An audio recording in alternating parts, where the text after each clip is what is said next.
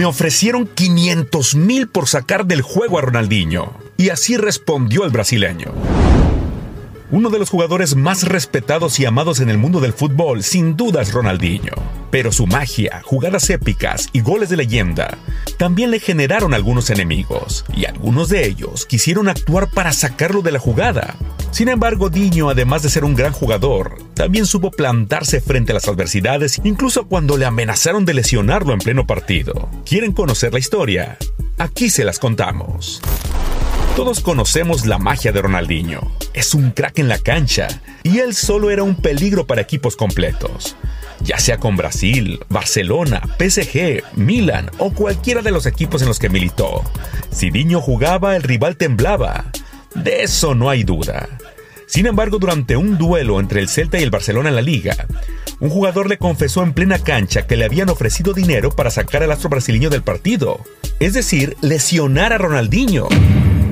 El ex defensa de la selección argentina y el Celta, Fernando Cáceres, señaló en una entrevista para el portal Ídolos que fue motivado económicamente para lesionar al ídolo de la verde amarela en pleno duelo.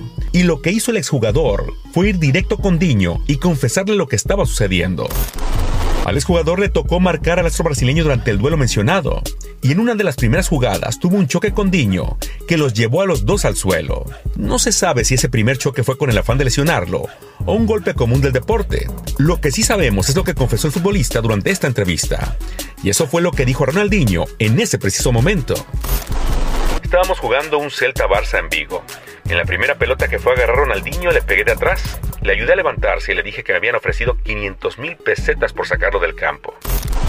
Sin embargo, la sorpresa fue lo que le contestó Ronaldinho, pues a pesar de estar en pleno partido y recibir una amenaza de inmensa índole, se plantó y respondió como todo un crack, retando incluso a la persona que lo estaba amenazando con el clásico A ver si puedes. Esto fue lo que narró Cáceres durante la misma entrevista.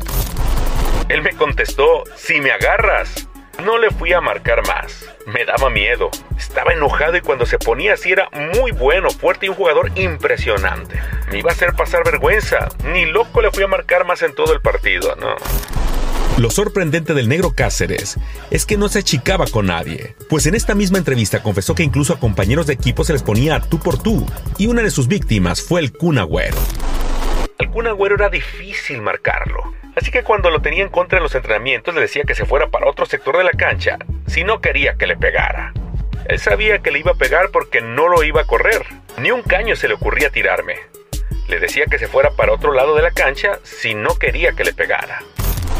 Sin embargo, a pesar de ponerse al tú por tú con el Kun, Condiño sí se la pensó a pesar de ser rivales, pues vio la furia en los ojos del brasileño y la respuesta épica del ídolo culé lo dejó congelado. Al final Cáceres nunca reveló quién le ofreció lo que equivale a 3.000 euros hoy en día para dañar a Ronaldinho, y continuó su carrera en el Celta, donde jugó seis temporadas y dejó un gran recuerdo en la afición antes de volver al fútbol argentino. En 2009 fue víctima de un asalto donde le dispararon con armas de fuego, sufriendo una rotura de cráneo, y hasta el día de hoy se encuentra en proceso de rehabilitación.